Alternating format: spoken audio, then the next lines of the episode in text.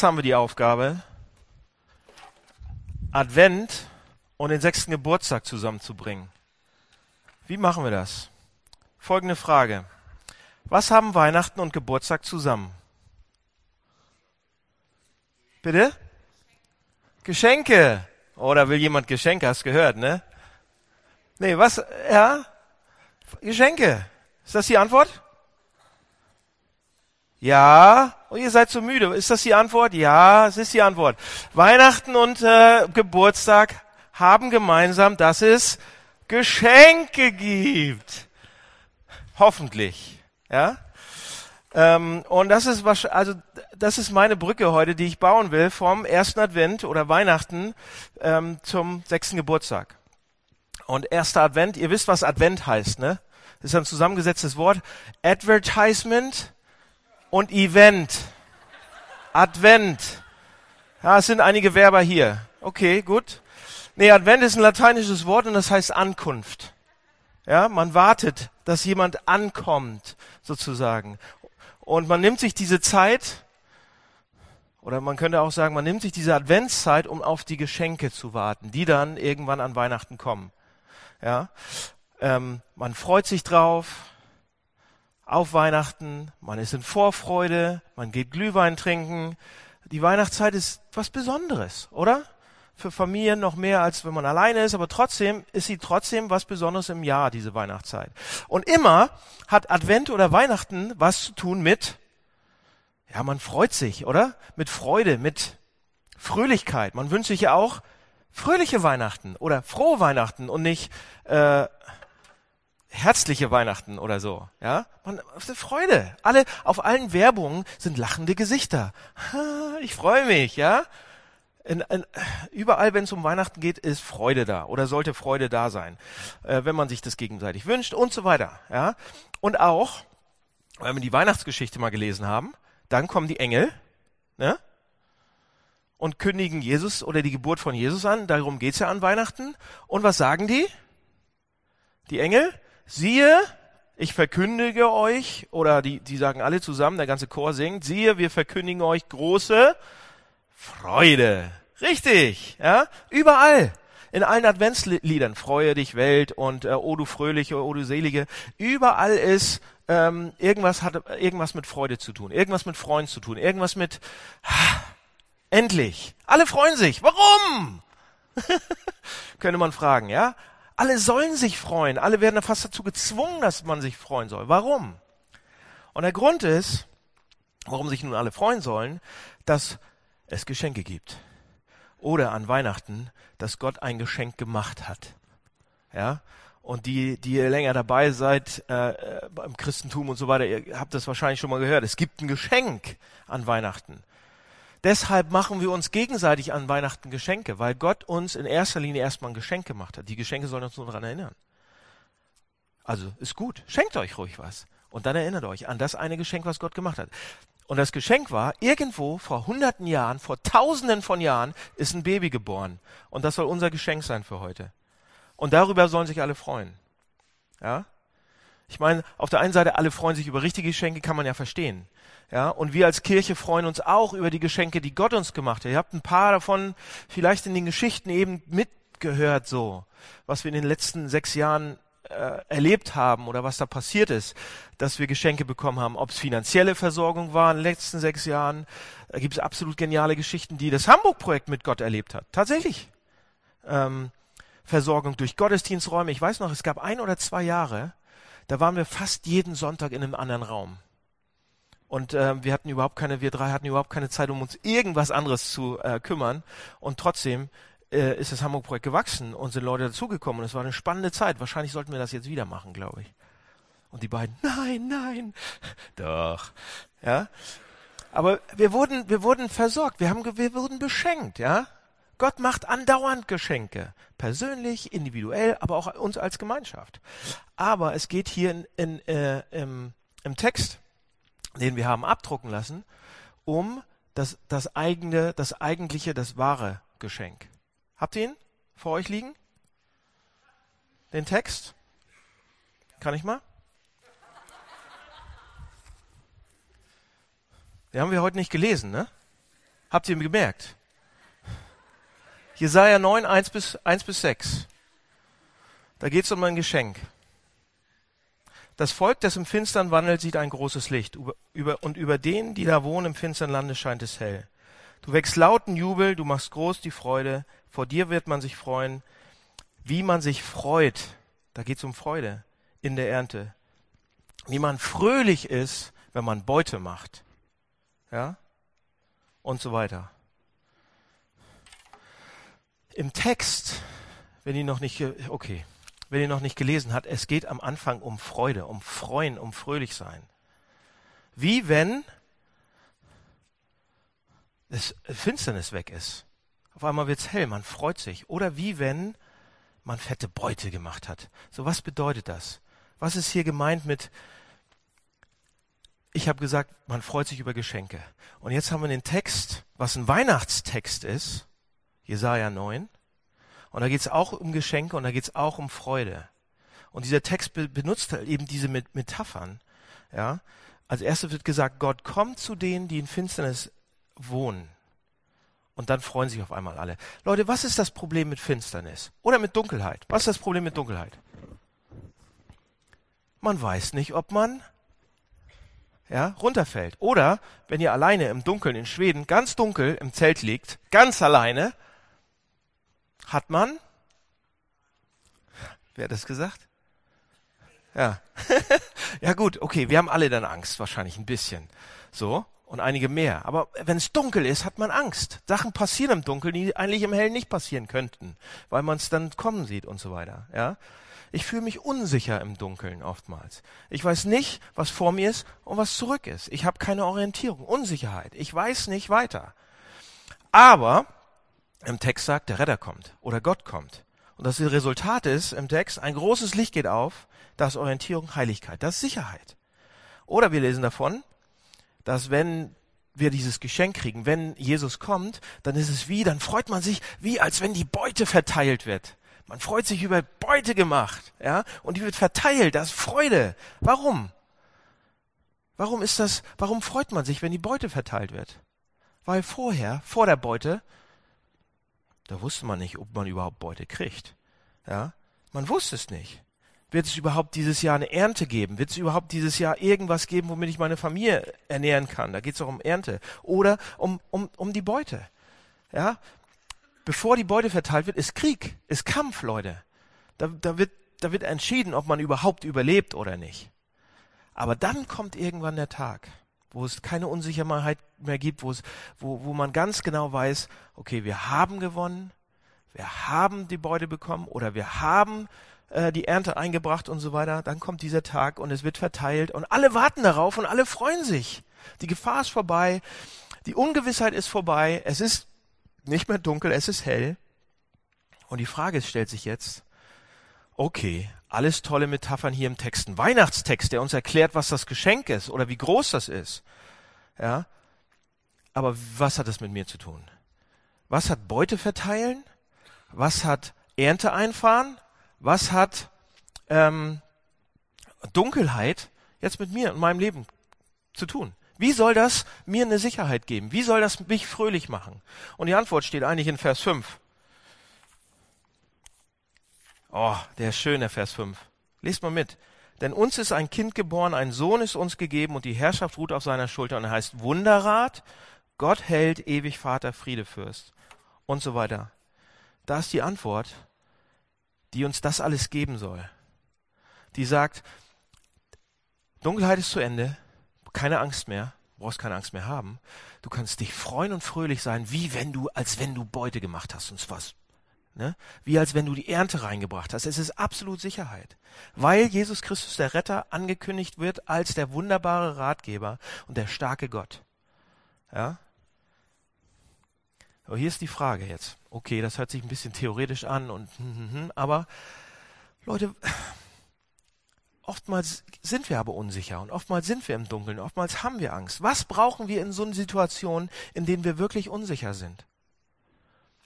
In denen wir nicht wissen, was wir machen sollen. Ja? Und in denen wir keine Ahnung davon haben, was der richtige Weg ist. Was brauchen wir dann? So ein Text? Ja und nein. Ja, der Text, ja gut, wir lesen den, aber wir brauchen das, dass das tatsächlich passiert. Wir brauchen jemand, der uns mit Rat und Tat zur Seite steht. Jemand, der uns sagt, was richtig ist. Und der Gedanke hier bei Jesaja ist, die, in diesem Weihnachtstext ist, wo es um Weihnachten, da geht's ja darum da genau, dass Jesus Christus dieser Typ sein kann, dass Jesus Christus dieser, dieser, dieser Ratgeber sein kann. Er ist mächtig an Tat, ein starker Gott, der in Rat und Tat, der macht das. Und es gibt Leute hier im Hamburg-Projekt, die erleben das. Ihr habt ein paar Geschichten gehört. Ja, es gibt einzelne Leute, die erleben das, aber als Gemeinschaft, als Kirche erleben wir das auch. Wollt ihr noch eine kleine Geschichte? Wie wir das erlebt haben als Hamburg-Projekt dieses Jahr, dass Gott uns mit Rat und Tat zur Seite steht. Hier ist die Geschichte. Ähm, wir haben kurz vorm Sommer wieder angefangen mit Abendgottesdiensten und sind wieder ins Haus 73 gezogen.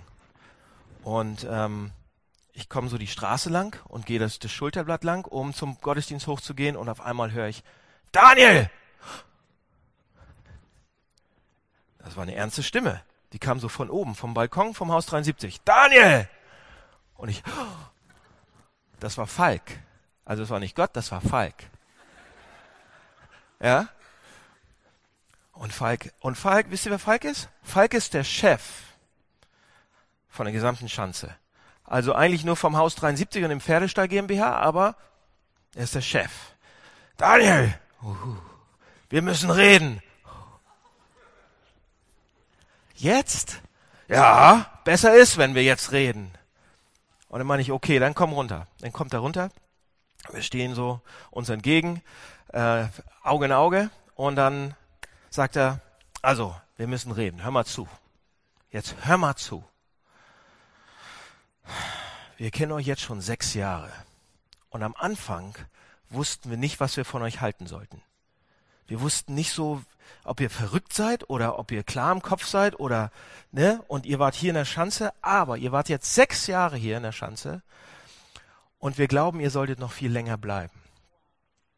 Und wir möchten euch gerne das Büro, was wir jetzt haben, das oberste Stockwerk vom Haus 73, wollt ihr das haben? Wollt ihr das mieten? Wir haben es noch nicht im Internet, wir haben noch niemanden anderen gefragt, aber wir glauben, ihr solltet das haben. Okay, ist mir erstmal nichts mehr eingefallen. Mir fällt ja sonst nie immer was ein, aber da ist mir nichts mehr eingefallen. Und ich dachte, okay, und was kostet das? ja, okay, es kostet echt ähm, 2100 Euro.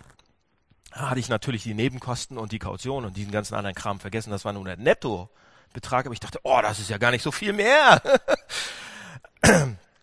Ende der Geschichte, es war dreimal so teuer, aber hier, hier, pass auf, die Geschichte geht weiter. Ähm, wir haben uns hingesetzt, Dominik, Matze und ich, und wir wussten, ich wusste schon, als er das gesagt hat, dass das unser neues Büro ist. Irgendwie hier drin. Wir haben uns trotzdem hingesetzt und haben beraten und wir waren einstimmig einer Meinung, dass wir das nehmen. Und dann haben wir es der Gemeinde erzählt, einigen von euch. Und jedem, dem wir das erzählt haben, die haben gesagt, natürlich, macht es, das ist super. Wir brauchen mehr Platz, wir brauchen, äh, wir sind dadurch noch dichter im Stadtteil verwurzelt und so weiter und so weiter und so weiter. Dann kam Urlaubszeit, meine erste Urlaubswoche. Und wir haben tatsächlich in, in, in dieser Zeit diesen Vertrag äh, zustande gekriegt. Bin dann nicht gleich weggefahren, sondern wir haben den Vertrag unterschrieben für das neue Büro, den alten gekündigt. Das war auch hart, weil wir mit den, äh, mit den Bedford und BP1-Leuten da so eine gute Zeit hatten, fünf, sechs Jahre.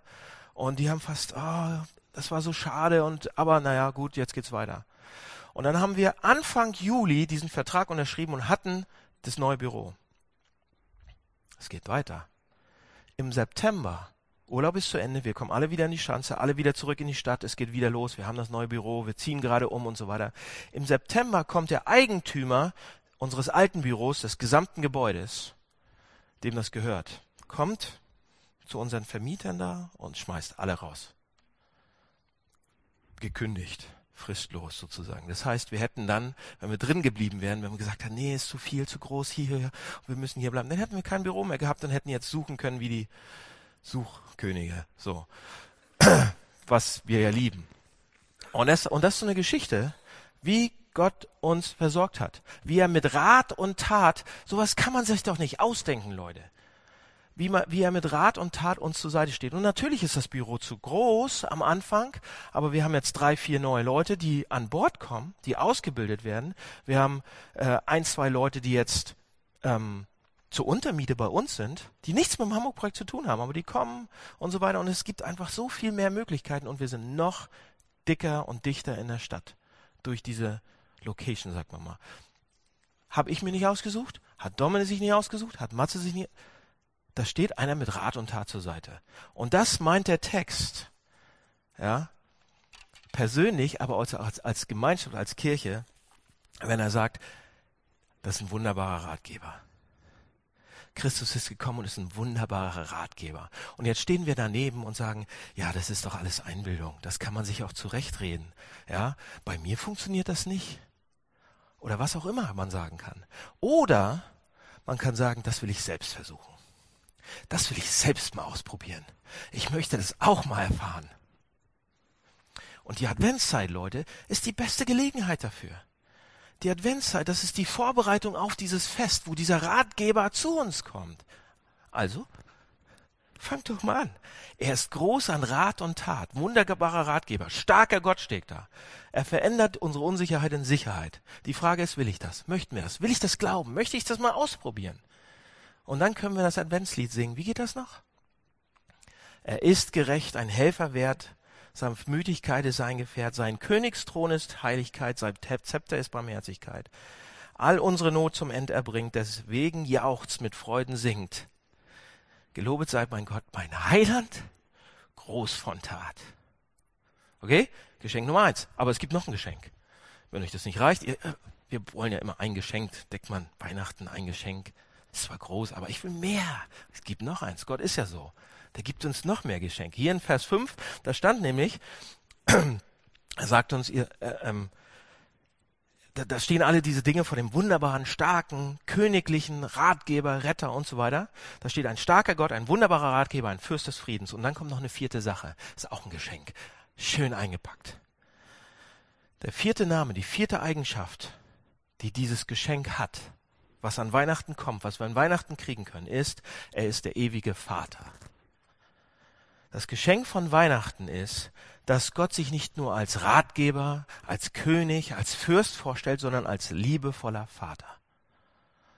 Ja, dass er sehr nahe kommt, fast vertraut wird, wie ein guter. Ich weiß, es gibt auch schlechte, aber hier ist das Bild von einem guten Vater, der sich um seine Kümmer kümmert, der, der persönlich werden möchte, der dich beim Namen kennt, so Leute, was für ein Gott gibt es, der so mächtig ist und zugleich im selben Atemzug sagt, aber ich bin der liebevolle, geduldige, fürsorge, fürsorgliche Vater. Ein Gott, der, der nicht an seiner Allmacht festhält, sondern zugleich anbietet, in derselben Familie zu sein. In derselben wie ich.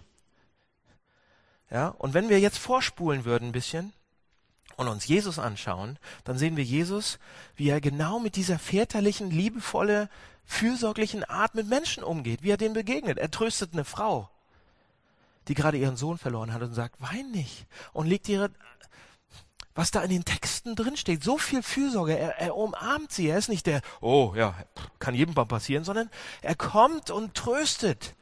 Ja, oder er nimmt die Hand eines kleinen Mädchens, die auch gerade gestorben ist und sagt ihr, Talita, komm, kleines Mädchen, liebes Mädchen. Das ist so die, die liebevollste Zusprache, ja. Und er, und er gibt dir neues Leben. Er ist der allmächtige Gott, der über den Glauben einer einfachen Frau staunt an einer anderen Stelle und sagt, boah, dein Glaube, ja. Er sieht eine Menschenmenge von, die, die Nöte hat, die Sorgen hat, und er fängt an zu weinen. Was bedeutet es für ein Kind, wenn der Vater sich trotz all seiner Aufgaben, trotz all seiner Arbeit, trotz all seiner großen Verantwortung die Zeit nimmt, um in dieses kleine Leben von dem Kind reinzukommen, um zu jedem Fußballspiel zu gehen, um bei der Probe dabei zu sein, um beim Geburtstag dazu dabei zu sein. Es bedeutet alles.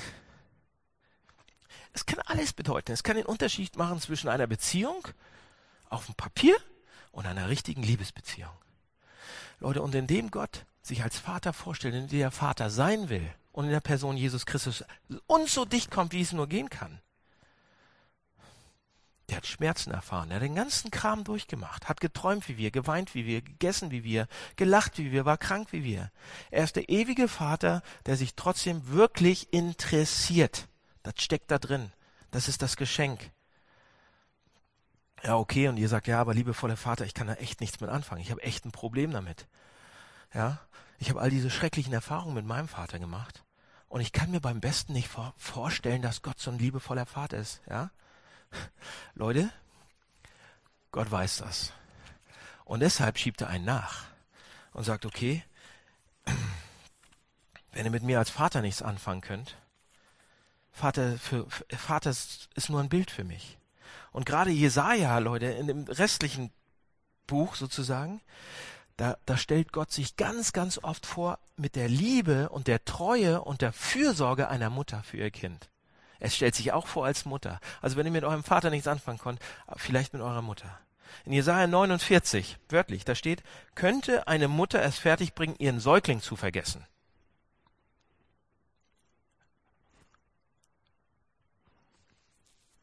Hat sie nicht Mitleid mit dem Kind, das sie in ihrem Leib getragen hat, mit einer normalen Mutter. Eine Mutter, die gesund ist, normal ist, hat eine Mutter, es kann sie es fertigbringen, ihren Säugling zu vergessen. Und die, die Implikation natürlich ist, niemals, niemals. Und dann fügt Jesaja noch hinzu, pass auf, und selbst wenn sie, die Mutter, ihr Kind vergessen würde, ich vergesse euch nicht. Schwarz auf weiß. So, das ist das Geschenk, Leute. Das ist das Geschenk, das wir kriegen in der Adventszeit, an Weihnachten, das wir als, als Gemeinde bekommen. Ja? Ein Gott, der unendlich groß ist, Rat und Tat, der Sachen machen kann, der Berge bewegen kann, besser als wir, und zugleich liebevoll verbunden sein möchte wie ein Kind mit, äh, wie eine, wie die Eltern mit ihren Kindern. Ja? Der kommt hinein in unsere Welt, lebt in uns, lebt so, so ein Leben wie wir, und er nimmt die längste Reise, die es überhaupt gibt, um bei uns zu sein. Wird schwach wie ein Kind, lernt die Sprache und dann dient er mit seinem ganzen Leben bis zum Tod am Kreuz. Warum? Warum macht er das? Warum macht er diese Geschenke? Abgekürzt, weil wir kostbar sind für ihn. In seinen Augen sind wir das Größte, was es gibt. Ja, und wenn wir das erfassen, dann kommt Freude in mir auf. Wenn ich merke, was er über mich denkt, dann kommt Freude auf. Fröhlichkeit. Da ist eine Wertschätzung drin begründet, die mich von ganz tief unten aufweichen kann und mich wieder nach oben holt. Dann kommt eine Freude auf, die Resultate hat. Ja? Wo ich auf einmal Christ werden könnte oder werde und auf einmal Sachen anders tue als vorher. Aber das ist keine Leistungsmasche, Leute. Seht ihr das? Dass ich sage, oh, erst muss ich Christ werden, erst muss ich alles in Ordnung bringen, erst muss ich alles leisten, dann hat mich Gott lieb. Nee, nee, nee, nee, nee. Guck mal, wer hier zuerst kommt. Zuerst macht er das Geschenk. Du kriegst das Geschenk zuerst. Ja? Du bekommst es zuerst und dann bist du so geflasht, dass du sagst, meine Güte, ich brauche noch mehr. Nee. du sagst, das kann ich gar nicht annehmen. Was soll ich mit dem? Das ist ein Geschenk. Kannst du annehmen. Und du musst erstmal nichts dafür tun, außer es anzunehmen. Und dann kommt eine Reaktion von hier raus. Und dann denkst du, meine Güte, seht ihr das? Er leistet zuerst. Und ich antworte, wie? Wie in diesem bekannten Weihnachtslied. Kennt ihr das? Ich stehe an deiner Krippe hier. O Jesu, du mein Leben. Ich komme und bring und schenke dir, was du mir hast gegeben. Zuerst. Nimm hin, es ist mein Geist und Sinn, Seel und Mut, nimm alles hin und lass dir es wohl gefallen. Okay, das sind die Geschenke. Im Text steckt noch mal ein paar mehr drin. Aber jetzt sagt der eine oder andere, ja, dann können wir ja die ganze Zeit fröhlich sein. Dann können wir ja die ganze Zeit uns hüpfen und fröhlich sein und Spaß haben. Aber im Text geht's, der Vers 4, seht ihr das? Da stehen die Soldatenstiefel, deren dröhnende Marschschritt sich im Ohr haben, und die blutbefleckten Soldatenmäntel werden ins Feuer geworfen und verbrannt. Wenn er kommt, wenn Weihnachten ist, dann wird es sowas alles nicht mehr geben. Steht da. Und wir denken, äh, warte mal, das stimmt ja nicht. Ne? Wir sagen, ja, warte mal, das stimmt nicht. Es ist nicht so, dass es keine Soldaten mehr gibt. Und es ist auch nicht so, dass es, dass keiner mehr stirbt. Guckt euch doch mal die Nachrichten an. Oder guckt euch mal in der Welt vernünftig um, unabhängig der Nachrichten. Dann seht ihr wirklich, was passiert. Und dann müssten wir sagen, ja, warte mal, es gibt ja immer noch Krieg. Es gibt immer noch Soldatenstiefel, es gibt immer noch Leid, es gibt immer noch Sorgen, es gibt immer noch Schmerzen, es gibt immer noch Tränen, es gibt immer noch Krankheit, es gibt immer noch diese Sachen. Das ist ja noch nicht vorbei. Ja, okay, wir haben diese Geschenke bekommen und wir, aber das haben wir noch nicht gekriegt. Hier steht ein Geschenk, was wir kriegen sollen und das haben wir noch nicht gekriegt. Wir wollen mehr, wir brauchen mehr. Und ihr merkt das, ihr merkt das. Okay, ihr kriegt die, die Nähe Gottes geschenkt. Super. Ihr kriegt eine Sicherheit. Ihr habt einen Ratgeber. Super. Aber da fehlt doch noch was, oder? Es gibt immer noch die Soldaten. Es gibt immer noch Blut, es gibt immer noch Krieg. Seht ihr, und hier im Text, wir brauchen mehr Leute. Wir brauchen auch noch mehr Geschenke. Ich kann das an meinen Kindern sehen. Zwei Geschenke an Weihnachten. Ja. Und dann wissen sie noch nicht mal genau, wie sie es auspacken sollen. Wissen wir ja manchmal auch nicht. Wir brauchen auch noch mehr Geschenke und Gott will uns die geben. Und ja, das Problem ist jetzt, pass auf, folgendes. Einige von diesen Geschenken oder von diesen Prophezeiungen, das sind alte Prophezeiungen, 900 Jahre alt, noch älter. Einige von denen sind noch nicht erfüllt. Einige von den Geschenken haben wir noch nicht in der Hand. Die sind noch nicht da. Natürlich ist, als Jesus Christus gekommen ist, hat er große Dinge gemacht, hat er die Welt verändert, die Frauen so aufgewertet ohne Ende, zum Beispiel soziale Gerechtigkeit bewirkt, geistliche Erneuerung gebracht, ja, durch, durch seinen Tod am Kreuz, praktische Erneuerung bewegt, durch, bewirkt, durch eine neue Ethik, durch Bewegung in sozialen Sachen und so weiter bis in die heutige Zeit. Da ist unheimlich viel passiert, aber es gibt immer noch, aber es gibt immer noch diese Blut befleckten Soldatenmäntel. Es gibt immer noch Zwänge, es gibt immer noch Stöcke, mit denen Menschen sich gegenseitig unterdrücken, ausnehmen, versklaven und benachteiligen. Oder? Gibt's immer noch. Und dann steht hier aber im Text, ja, aber Gott wird irgendwann alles zurechtrücken. Es wird eine Riesenfreude sein über, über diesen Friedefürst. Und wir sagen, pff, ja, wir können uns freuen über Weihnachten, aber wenn wir uns umgucken, dann wird uns auch ganz schön bange. Leute, aber hieran erkennt man eine ganz entscheidende Sache. Und die müsst ihr noch haben. Okay? Eine ganz entscheidende Sache über das Christentum. Und die absolut typisch ist für das christliche Leben. Absolut. Und die uns sagt, dass wir nicht einfach melancholisch uns zurücklegen und sagen, ja, oh, jetzt sind wir noch hier, ach, wie schön ist diese Zeit. Wir warten jetzt, bis Jesus wiederkommt und dann wird's noch schöner. Nee, nee, nee, nee, nee, nee, nee sondern das Typische am Glauben, das Typische am christlichen Glauben ist, dass wir zurückgucken, ja, was passiert ist, was Gott uns schon geschenkt hat, und nach vorne gucken, was er noch für uns hat. Dass wir eine Kraftquelle kriegen aus der Vergangenheit, vom Kreuz, was er für uns getan hat, wie wertvoll wir sind, und eine Zukunft in Aussicht haben. Das sind zwei Pole, zwischen denen leben wir gerade, ja. Und das bedeutet, wir sind noch mittendrin im Advent. Advent, erster, zweiter, dritter, ja? Wir warten auf die Ankunft, bis er wirklich alles zurechtrückt. Unsere Welt leidet doch an Armut und unter Seuchen. Guckt euch mal um. In der einen Ecke Armut, Seuchen, Krankheit und in der anderen Ecke Überfüllung, Süchte, alles Mögliche, Überfluss. Da leiden wir auch dran. Ja? Überkonsum. Und wir selbst, wir haben Streits, wir haben Trauer, wir haben Krankheit, egal wo wir sind. Aber hier ist die, die Hoffnung, die christliche Hoffnung ist auf eine bessere, bessere Welt, auf, eine, auf bessere Tage. Und die Idee Gottes ist, dass eben diese Soldatenmäntel abgeschafft werden. Und die Welt wirklich gerecht wird und wirklich heil wird. Im Großen wie im Persönlichen. Das ist die Zukunftsperspektive der Bibel. Ja, aber was machen wir jetzt in der Zwischenzeit, Leute? Ich habe gesagt, oh, die Kraft von früher vom Kreuz und dann irgendwann die Zukunft. Ja, was machen wir jetzt? Zusammengefasst könnte man sagen, und jetzt in der Zwischenzeit brauchen wir das Evangelium. Ja, das wusstet ihr ja. Kommt ja von mir nur, ja? So, was meine ich damit? Warum brauchen wir in der Zwischenzeit das Evangelium in Reinform? Hier ist, was ich damit meine, in, in Kurzform. Was ist das Evangelium? Was sagt das Evangelium? Das Evangelium sagt, ich bin angenommen durch Jesus Christus und deshalb folge ich ihm. Religion sagt, oh, ich gehorche Gott, ich gehorche Gott, ich gehorche Gott, damit er mich akzeptiert. Ja, ich mache diese ganzen Sachen, damit er mich akzeptiert. Ich halte mich ans fünftägige Gebet und so weiter, damit ich besser dastehe vor ihm. Das Evangelium ist, ich bin akzeptiert. Ich bin, ich stehe super vor ihm da. Und deshalb mache ich Dinge anders. So, wenn wir das Evangelium verstehen, verändert sich absolut die Art und Weise, wie wir unser Leben leben. Ja? Religion und das Evangelium. Religion und wirkliches Christentum bringen zwei verschiedene Arten von Menschen hervor. Zwei verschiedene Arten von Kirchen sogar. Und zwei verschiedene Arten von Pastoren. Ja? Und es gibt viele Leute, die das Evangelium bis zu einem bestimmten Punkt verstanden haben und sagen, ja, ja, ja, ja, habe ich alles verstanden, aber das tiefer zu sacken zu lassen, auf ein ganz bestimmtes Level. Wenn man das versteht, wenn man da hinkommt, Deshalb, sind, deshalb dreht sich bei uns das alles ums Evangelium.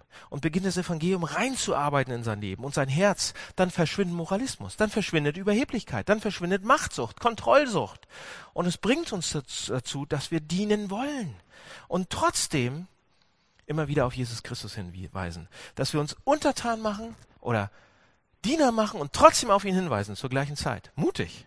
Ja? Und wenn das passiert, wenn das passiert, fließt durch die gesamte Gemeinde auf fünf verschiedene Arten und Weisen das, was uns die Kraft gibt, das Geschenk eigentlich, um die, in dieser Zwischenzeit Zeit zu leben. Und wisst ihr, was es sind?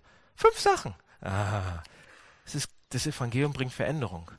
Ja, das sind die Hamburg-Projekte, die wichtigsten Sachen. Das ist eigentlich unsere Vision, Leute wenn wir das Evangelium richtig verstehen, dann bringt es fünf Sachen. Das erste ist Veränderung. Wenn es Gott, Leute, wenn es Gott gibt, das Evangelium wahr ist und wir es reinarbeiten, dann hat das Kraft. Dann wird das mich verändern, positiv.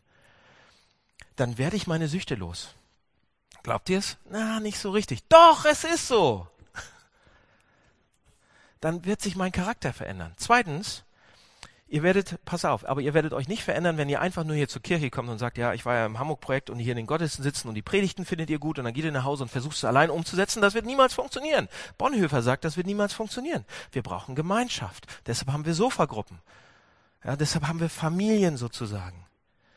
Auch hier in der Gemeinde Familien. Okay, das, das dritte ist, was uns helfen wird, was, was daraus kommt aus dem Evangelium, eine Liebe zur Stadt.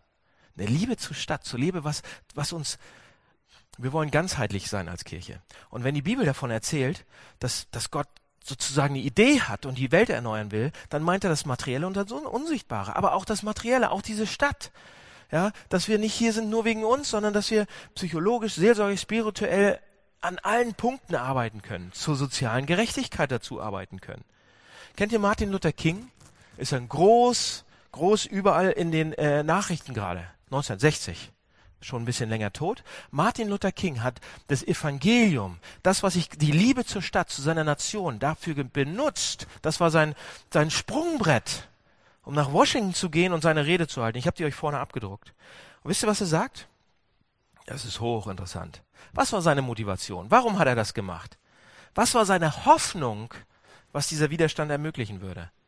Er sagt, ich habe einen Traum. Oh, die, ich habe eine Traumrede ich habe einen Traum, dass meine vier kleinen Kinder eines Tages in einer Nation leben werden, in der sie nicht nach der Farbe ihrer Haut, sondern nach dem Wesen ihres Charakters beurteilt werden. Ich habe einen Traum, dass eines Tages jedes Tal erhöht und jeder Hügel und Berg niedriger werden und so weiter. Die unebenen Plätze werden flach und die gewundenen Plätze gerade und die Herrlichkeit des Herrn soll offenbar werden und alles Fleisch miteinander werden es sehen. Das sagt er in seiner Rede. Dies ist unsere Hoffnung. Dies ist der Glaube, in dem ich in den Süden zurückgehen werde mit diesem Glauben werden wir den Berg der Verzweiflung behauen in einen Stein der Hoffnung und so weiter und so weiter und so weiter. Leute, all diese Gedanken von ihm beruhen auf dem Gedanken, dass an Weihnachten ein Kind zur Welt gekommen ist. Dass der Anfänger ist und der Vollender ist. Und in der Zwischenzeit ist es unsere Aufgabe mitzumachen. Äh, uns verändern zu lassen, in Gemeinschaft zu sein, die Stadt zu lieben ohne Ende. Ja? Und natürlich auch rauszukriegen, wie wir mit Kultur umgehen. Was ich mit meiner Arbeit mache ähm, Anke hatte das wunderbar erzählt. Ja, das ist auch ein, Leute, wir acht bis zehn bis 16 Stunden pro Tag arbeiten wir. Und das soll nichts mit unserem Glauben zu tun haben? Die meisten Christen machen das und arbeiten in ihrem normalen Leben und dann kommen sie sonntags in Gottesdienst, um ihre Lehre zu bekommen. Und dann Und dann gehen sie wieder und sind auch nicht Teil der Gemeinschaft. Ja?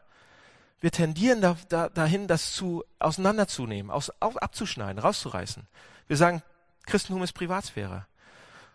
Ich glaube, das sollten wir nicht.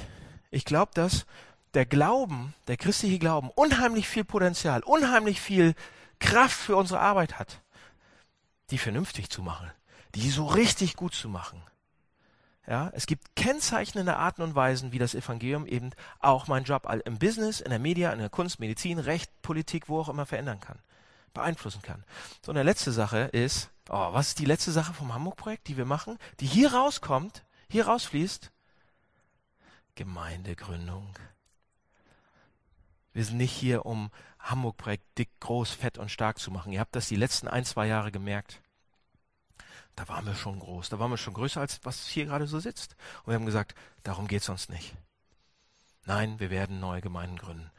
Neue Gemeinden für noch andere Stadtteile, für noch andere Leute, wo es keine Gemeinde gibt, wo es keine, wo es das nicht gibt, was ich gerade gesagt habe.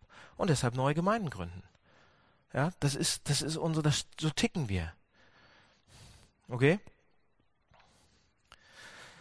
In diesem Sinne könnte man sagen, könnte man sagen, Gott gibt uns ein Geschenk als Ratgeber, das steht unterm Baum.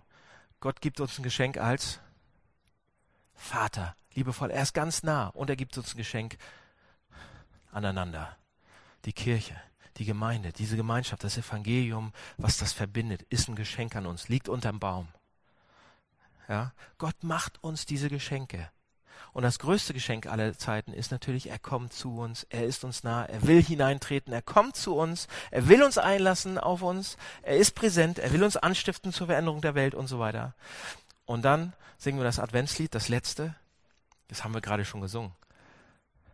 Gott will kommen und wir sagen, macht hoch die Tür. Die Tor macht weit. Es kommt der Herr der Herrlichkeit, ein König aller Königreich, ein Heiland aller Welt zugleich, der Heil und Leben mit sich bringt, Rat und Tat und alle Möglichkeiten. Deswegen jauchzt mit Freuden singt, mit Freuden. Gelobet sei mein Gott, mein Schöpfer reich an Tat. Und wenn wir das machen, oder wenn wir uns ermutigen dazu, das zu machen, dann werden noch andere sich freuen. Darum geht's. Amen. Äh, lass mich noch beten. Lieber Herr, danke für den Text, ähm, danke für Isaiah 9, ähm, für diesen Weihnachtstext, danke für Weihnachten und danke, dass du uns beschenkst. Und ähm, ich möchte dich auch gleichzeitig bitten, dass du uns hilfst dabei auszupacken, ähm, dass wir lernen, es auszupacken und anzuwenden auf uns. Danke für Weihnachten. Amen.